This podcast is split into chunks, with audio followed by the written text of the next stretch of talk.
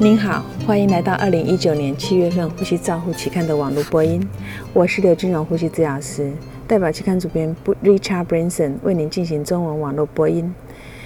本月的主编精选文章主要是对 COPD 受试者给予需要治疗的装置、知识、态度、技能的调查。第一篇文摘是由 Dehan 等人进行 COPD 受试者使用吸入药物的网络调查。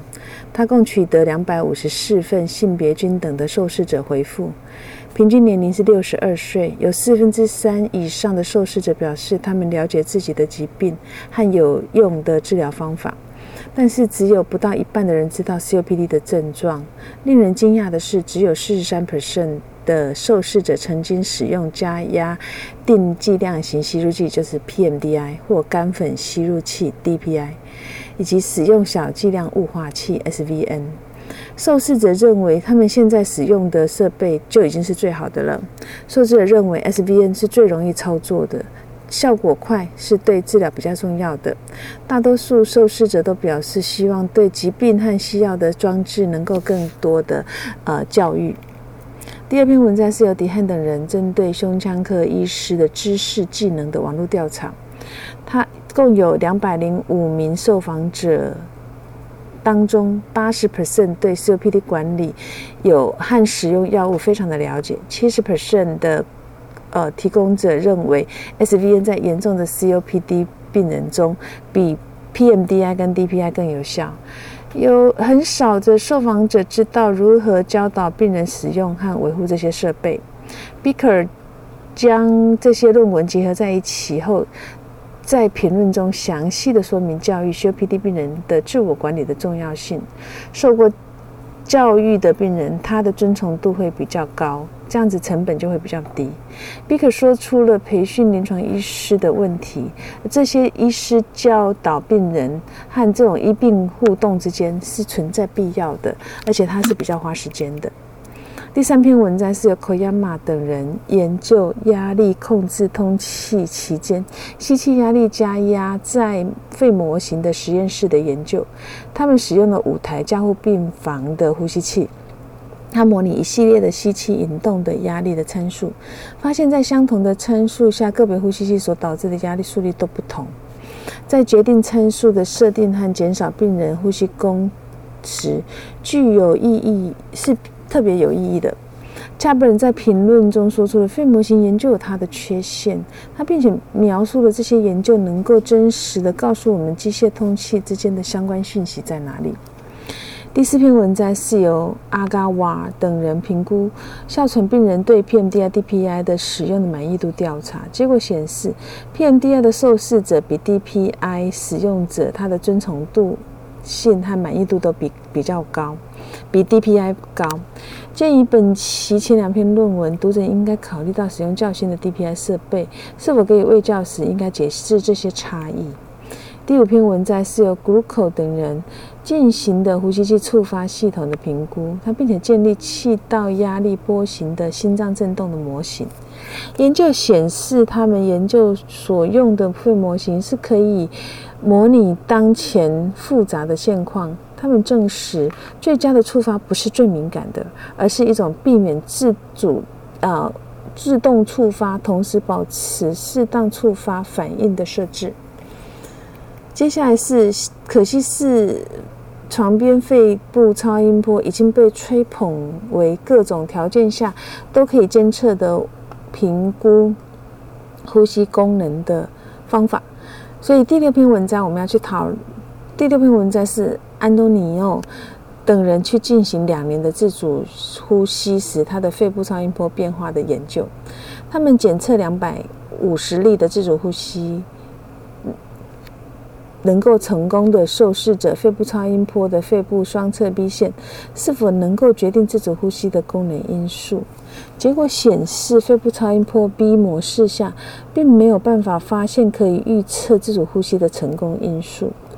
超音波是提供了大量的数据，未来的研究可以，呃，可能是应该将这些信息包括在呼吸器脱离相关的决策中。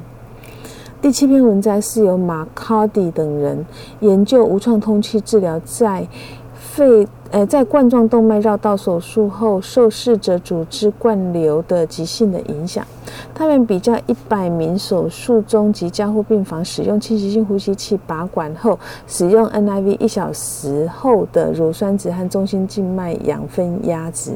结果显示四种情形都。这种情形的差异都存在着。使用 NIV 受试者左心室的功能障碍的乳酸值和中心静脉分压改善都优于自主呼吸。第八篇文章是由 Valencia Romans 等人比较高流量鼻导管。HFNC，它治疗期间跟一般氧气治疗使用面罩喷雾治疗雾化器，他们比较经呃面罩雾化器使用，他们的舒适度和满意度。结果显示，接受高高流量鼻导管治疗的细支气管炎的病人，他的满意度跟舒适度都比较高。本研究并未强调疗效或不良反应。第九篇文章是由 Miller 等人针对美国呼吸照护学会会员和儿童医院学会会员进行高流量鼻导管的现况调查，共回收六十三份问卷，九十八的受访者表示曾经用过高流量鼻导管，七十五的受访者表示曾经用借由高流量鼻导管提供喷雾治疗。这也许并不奇怪。对于高流量鼻导管的定义，初始流速和后续调整并没有达到一个共识。本报告的重点是在介绍如何快速采用尚未充分研究的治疗方法，导致实作中广泛差异和未解决的安全的问题。第十篇文章要探讨的是金皮二氧化碳的呃。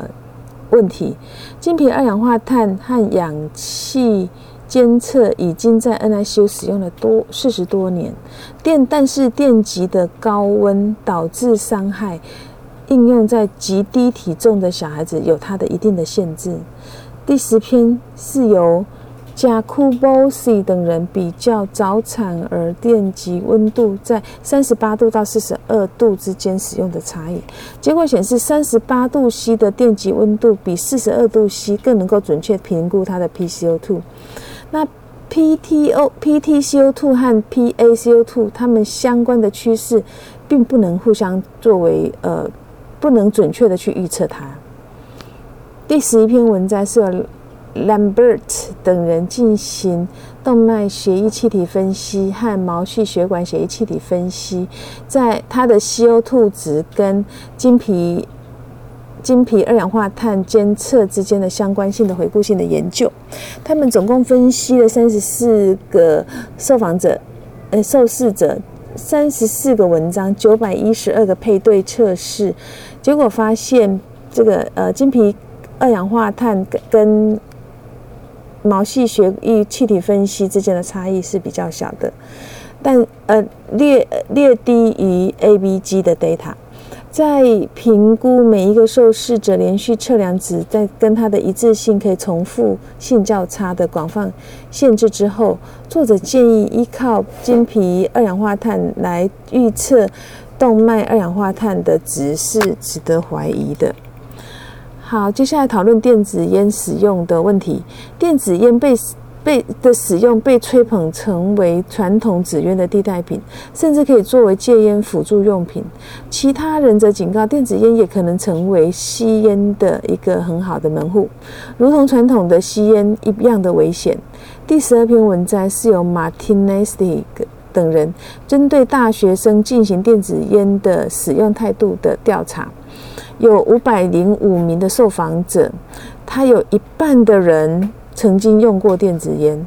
那学生认为电子烟的危害低于传统的香烟，但是很少人用电子烟来来当做戒烟的工具。这些研究显示，电子烟要对呃可能是对很多烟品的使用者的第二个重要烟品的来源。第十三篇文摘是由 Manezi 等人分析改善脑中风后五种干预的措施对呼吸功能系统评估，结果显示呼吸肌肉训练可以有效的改善吸气肌肉和吸气，改善吸气和吐气的强度、肺功能、呼吸困难和活动。该评估并不能证明有氧运动、呼吸运动和姿势和电刺激在呼吸功能有任何的成效。以上是七月份的《呼吸照护期刊》的中文网播，由中国医药大学呼吸治疗学系刘金荣呼吸治疗师翻译与播音，